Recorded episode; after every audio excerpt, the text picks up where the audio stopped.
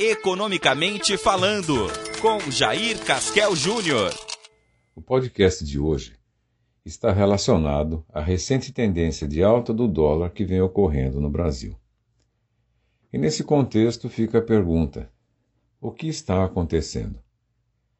A resposta não é muito simples, mas também não chega a ser tão complexa.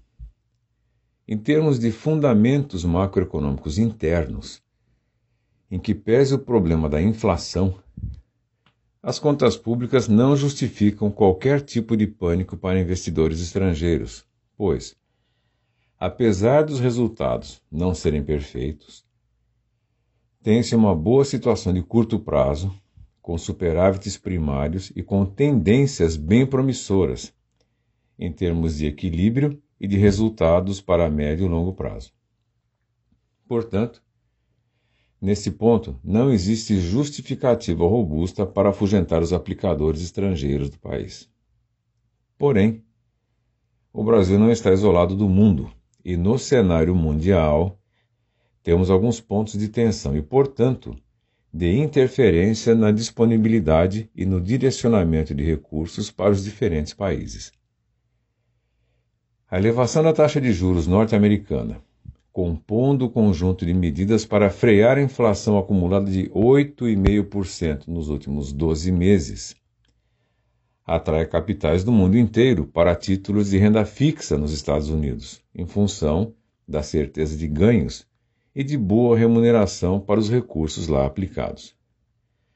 Temos também a China, que passa novamente por problemas em relação ao Covid, gerando problemas de produção, o que leva a problemas nas condições de suprimentos mundiais de produtos para as mais diferentes indústrias, gerando uma certa instabilidade que faz com que investidores ou aplicadores de moedas, por assim dizer, busquem papéis em países com moedas mais fortes, retirando recursos de países emergentes.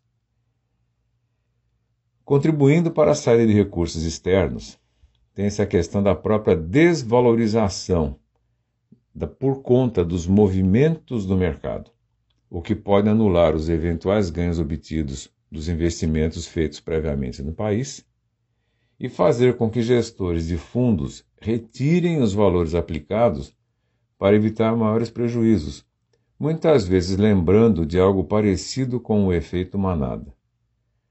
Além disso, estamos entrando no período de incertezas a respeito do futuro político e dos resultados das eleições em nosso país, apesar dos indicadores mostrarem um cenário bastante provável para a eleição. Mas isso pode levar grupos que têm aplicações aqui no Brasil a buscar a retirada dos valores aplicados como forma de proteger ganhos ou evitar prejuízos, para posteriormente, dependendo dos resultados das urnas em outubro, voltarem a aplicar os valores retirados. Contudo, é bom lembrar que o Brasil também está elevando a sua taxa de juros interna, o que pode gerar bons retornos para capitais aqui aplicados. E isso pode ser um fator tanto de atração quanto de retenção para os recursos externos que estão disponíveis no mercado mundial. O cenário de curto prazo ainda continua volátil e meio amorfo, refletindo mais as decisões individuais dos gestores de fundos, que muitas vezes se parecem mais com apostas especulativas do que com escolhas tecnicamente bem fundamentadas e só o tempo dirá quem acertou e quem errou nas opções de alocação dos recursos que estão sob as suas responsabilidades. Até a próxima. Acompanhe mais notícias em contábeis.com.br.